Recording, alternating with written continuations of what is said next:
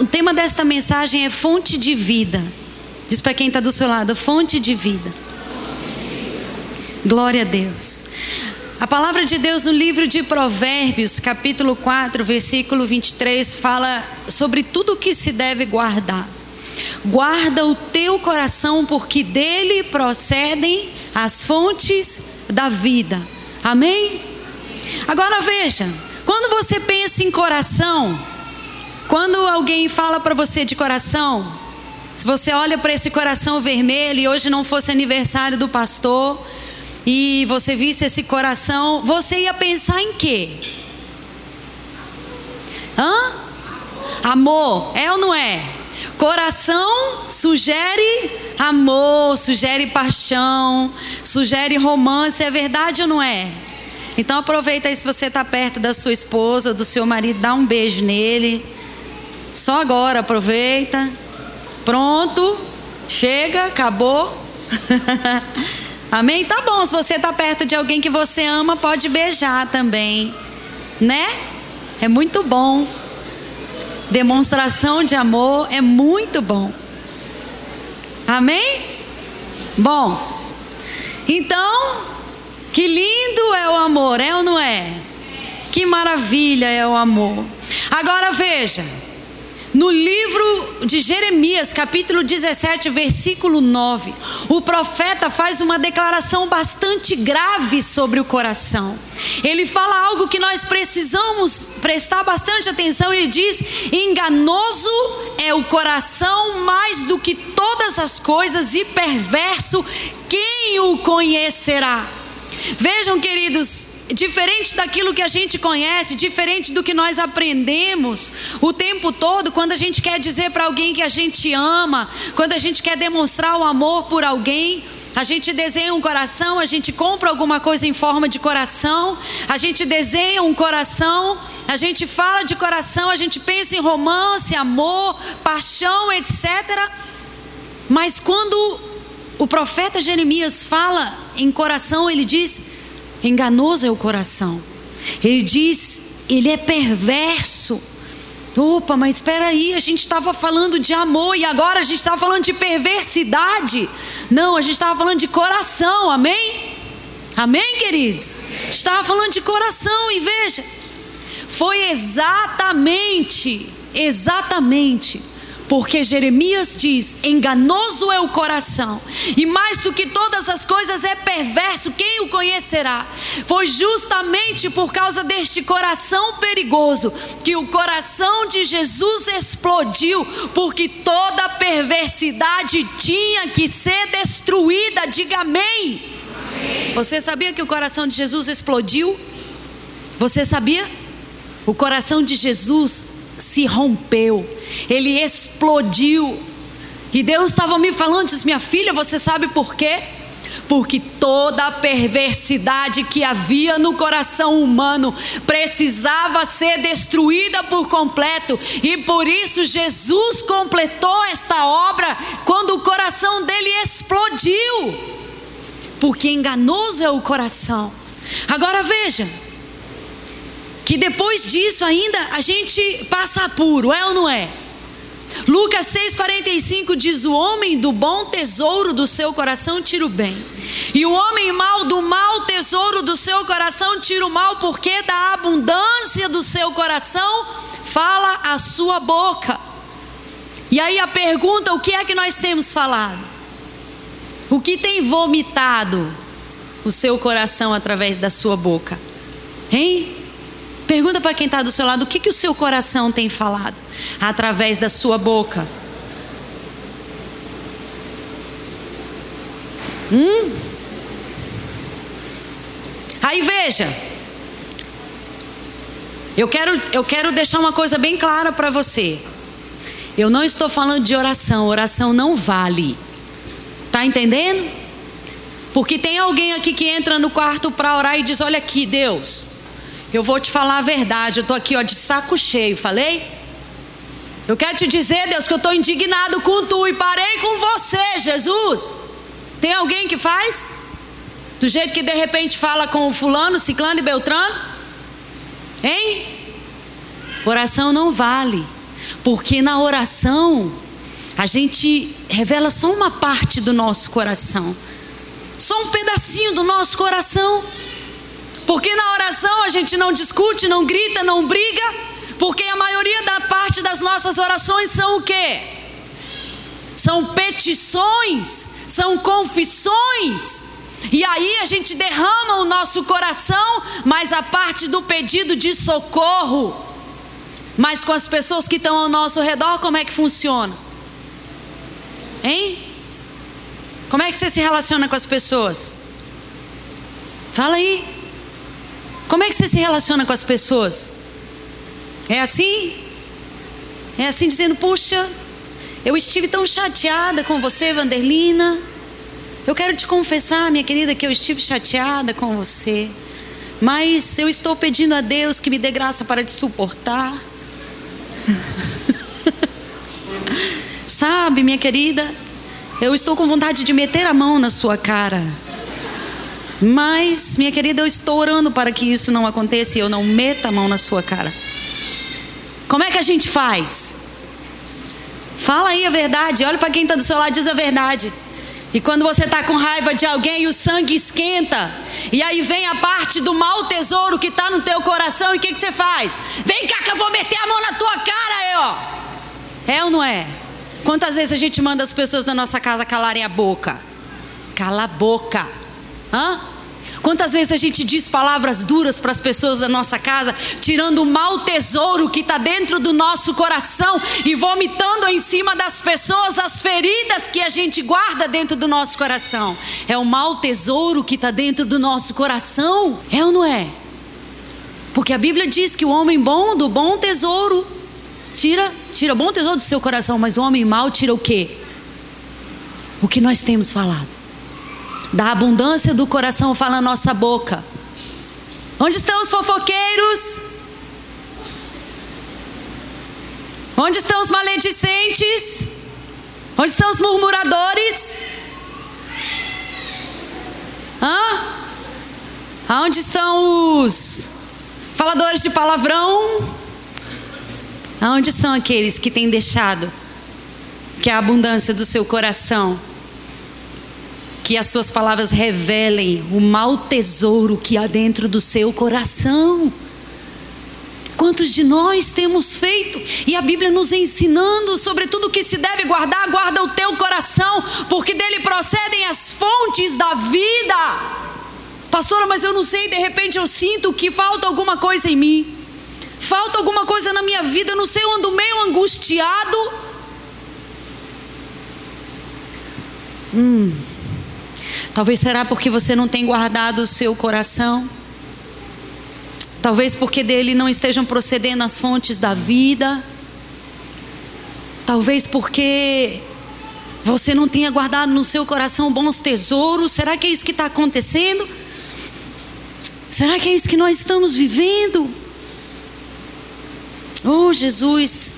E aí veja, o livro de Jeremias, versículo 17, capítulo 17, mais uma vez.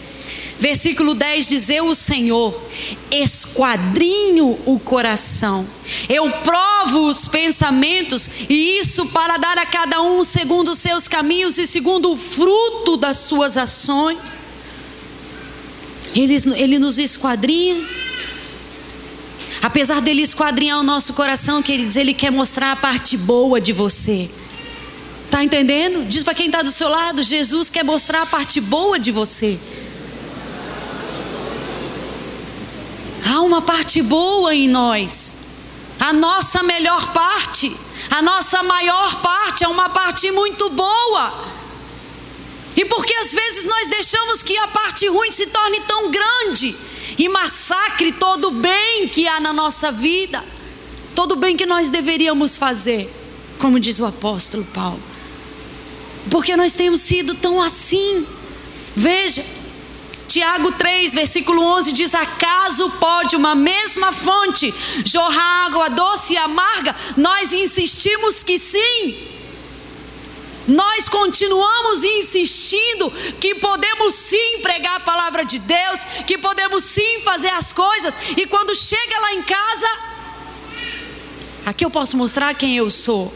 Você conhece aquela história de um menino que no final do culto ficou lá perturbando o pastor? Pastor, quero falar com você, pastor, quero falar com você. E chegou uma hora que o pastor disse: Meu filho, o que é? Fala. Ele disse: Pastor, eu posso vir com a minha família morar na igreja? Ele disse: Não, meu filho, eu não posso. E por que, meu filho, você quer isso? Ele disse: Porque meu pai aqui é outra pessoa. Porque o meu pai aqui, ele ri, ele brinca, ele trata a gente muito bem, ele dá dinheiro para a gente lanchar. Lá em casa, não. Lá em casa, meu pai é um monstro. Lá em casa, meu pai é outra coisa. Mas quase sempre a gente insiste que isso aconteça, porque a gente estabelece o reino de Deus segundo a minha verdade, segundo a minha justiça, segundo a minha vontade. Não é assim o reino de Deus. Mas nós estamos falando de coração, amém? Agora veja, guardar de quê? De que, que você precisa? O que, que você precisa guardar? Quais são as coisas que você precisa guardar? A primeira coisa que você precisa guardar são os seus pensamentos. Amém? Você precisa guardar o quê? Seus pensamentos. E veja, a gente já aprendeu aqui várias vezes: o diabo pensa em primeira pessoa, é ou não é? Hã? Ele pensa em primeira pessoa. E aí só tem um jeito de guardar o seu coração e os seus sentimentos. Só tem um jeito de você guardar o seu coração e proteger os seus, os seus pensamentos. Desculpe. Você quer saber o que, que é? Você quer saber como é? Eu vou te ensinar como o Senhor me ensinou hoje. Ele disse: Minha filha, não pense com o coração, pense com a Bíblia. Não pense com o coração, pense com a Bíblia. Como pastora, se os seus pensamentos são carnais, se os seus pensamentos são diabólicos, eles são diferentes do que diz a palavra de Deus. Se os seus pensamentos diferem do que a Bíblia ensina como padrão de pensamento, então eles são carnais ou eles são diabólicos.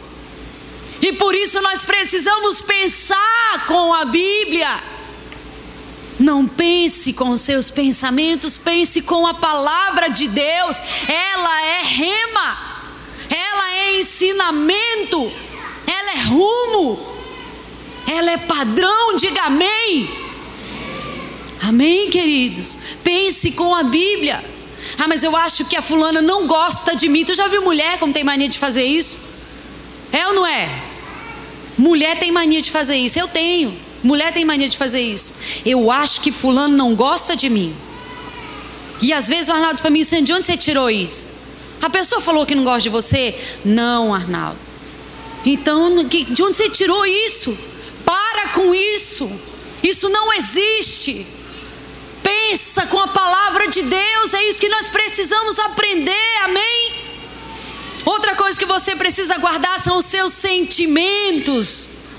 E aí, como pastora, confronte-se. Você precisa se confrontar. Compare-se com Jesus, é possível? O que, que você tem de parecido com Jesus? O que, que você tem de parecido com Jesus? Hein? O que, que foi que Jesus sentiu quando ele foi abandonado? Alguém pode me dizer? Que, que Jesus sentiu quando ele foi rejeitado? O que que Jesus sentiu quando ele foi humilhado? O que que Jesus sentiu quando ele foi traído? Por um acaso Jesus chegou lá em Judas e disse: Judas, vem cá. Vem cá, Natasha. Sobe aqui, minha filha. Você é Judas, tá? Tá bom? Eu sou Jesus. Pode ser? Você é Judas. Eu sou Jesus, você me traiu. Vou meter a mão na tua cara. Eu tô com raiva de você. Eu não gosto mais de você. Você não vai mais ser minha discípula. Você é feia. Você é chata. Será que foi isso? Linda. Obrigada. Será que foi isso que Jesus fez? Judas, vem cá. Palhaço. Não gosto mais de você. Não quero mais você na minha equipe. Ou então, Judas chegou perto de Jesus, vamos supor, né? Estava passando lá perto de Jesus, ele tinha sido entregue, ao invés de olhar para Judas dando um olhar de amor como Jesus fez, ele podia ter feito massa o que tu fez, hein, cara? Acabou com a minha vida. Foi isso que Jesus sentiu? Foi esse sentimento que Jesus demonstrou? O que foi que Jesus fez? O que foi que Jesus fez? Como foi que Jesus reagiu? Com a paz que excede todo o entendimento, com a paz que Ele nos ensina a sentir todo o tempo. E nós precisamos guardar os nossos sentimentos, sabe por quê? Porque não foi o que Judas fez, porque não foi o que Pedro fez, porque não foi o que o outro fez, porque não foi o que Beltrano fez, porque não foi o que o seu marido, o que a sua esposa, o que o seu filho, o que o seu amigo, o que o seu líder falou que fizeram com você, que tem o poder de fazer com que você sinta qualquer coisa diferente de Jesus. Por que vocês estão tão calados? Estou falando muito alto? Nenhum amém?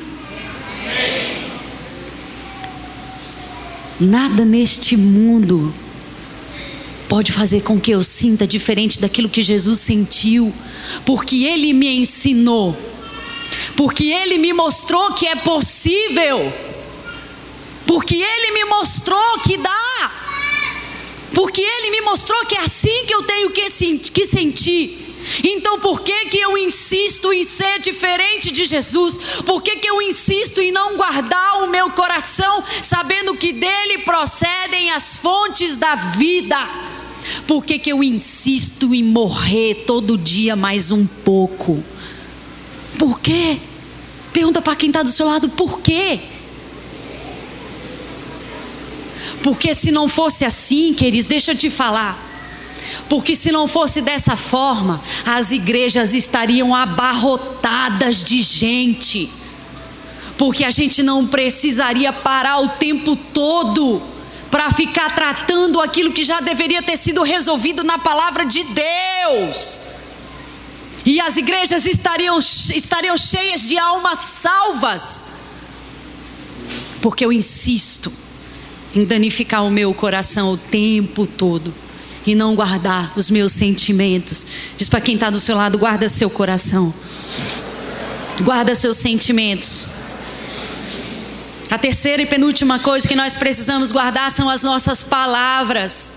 A gente já falou um pouquinho aqui no começo. A sua boca tem realmente falado da abundância do seu coração. Como é que você anda no carro? Como é que você faz quando você leva uma fechada? Quem dirige aqui? Como é que você faz quando você leva. Só isso, gente, dirige? Ou eu não estou vendo direito? Ou o braço de você está com tanta dor que você não pode levantar, vai ser curada aí agora, em nome de Jesus. Quem dirige aqui? Oxi! Amém? Amém. Como é que você reage quando te dão uma fechada? Xinga? Vai, peste bubônica. Desgraça. É assim? E na verdade, veja, quando a gente está dizendo assim, por exemplo, né? Vai, desgraça, filho do cão. Muita gente fala isso, tá? Quando eu estou dizendo vai desgraça, eu estou tirando a desgraça que está dentro do meu coração e estou lançando sobre o outro. Ixi, não vai chamar nunca mais ninguém de desgraçado, vai? Quando eu estou abrindo a minha boca e estou lançando alguma palavra sobre alguém, eu estou tirando do lixo que está dentro de mim e estou compartilhando com as pessoas. Na verdade, eu estou vomitando o lixo que está dentro de mim. Tá entendendo? Por isso que tem muita gente que fala palavrão, sabia? Porque tem muita gente que tem palavrão dentro do coração. Amém? Misericórdia. E em último lugar, guarda as suas ações. Guarda as suas ações. Quem foi que te falou que nós precisamos reagir? Quem foi que te falou que nós precisamos brigar? Quem foi que te ensinou que nós precisamos ignorar? Quem foi que te ensinou que nós precisamos agir com grosseria? Quem foi que te ensinou que nós podemos ser debochados? Em algum momento, em alguma passagem da palavra de Deus, Jesus debocha de alguém. Jesus trata alguém com indelicadeza ou com grosseria ou com palavras torpes. Em algum momento, Jesus nos ensina e nos respalda a agir dessa forma, me diga. Por isso, Jesus está dizendo para nós nessa noite: olha, o seu coração precisa ser fonte de vida, o nosso coração precisa ser fonte de vida. Eu só posso dar aquilo que eu tenho, eu só posso dar aquilo que eu tenho. Eu só posso dar aquilo que eu possuo. Sabe por quê, queridos? As pessoas aí fora, elas estão carentes sim, às vezes, de comida, elas estão carentes às vezes de cobertor, de agasalho, elas estão carentes às vezes de uma casa, de um lugar para morar, mas a maior carência que existe no ser humano se chama amor. Se chama amor. As pessoas estão carentes de abraço, as pessoas estão carentes de palavra de aceitação, as pessoas estão carentes de carinho, as pessoas estão carentes de beijo, as pessoas estão carentes de olhares de aprovação.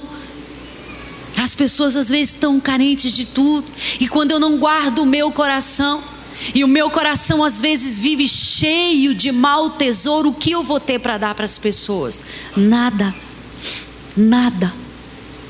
Nada.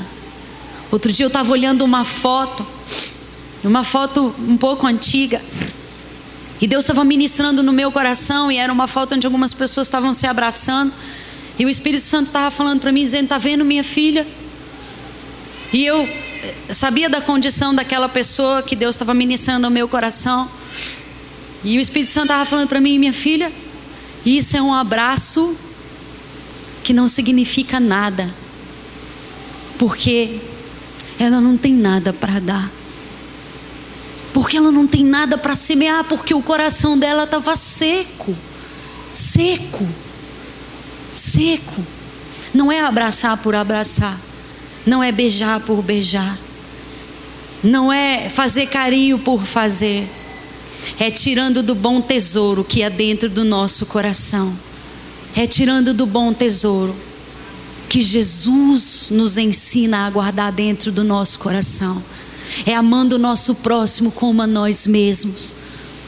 É cuidando das pessoas, tirando daquilo que há de bom dentro do nosso coração. É guardando o nosso coração, sabendo que dele, dele procedem as fontes da vida. Você sabe quais são as fontes da vida? Você sabe? Você sabe quais são? Se chama Pai, Filho e Espírito Santo. É Deus na sua trindade. Como é que eu vou dar Deus se Ele não está dentro do meu coração? Como é que eu vou fornecer Deus para as pessoas se o meu coração não tem? Eu posso amar a Deus, eu posso servir a Deus, eu posso fazer a obra de Deus, mas se eu não tiver amor, de nada vai me valer. Amém, queridos? Vamos ficar de pé.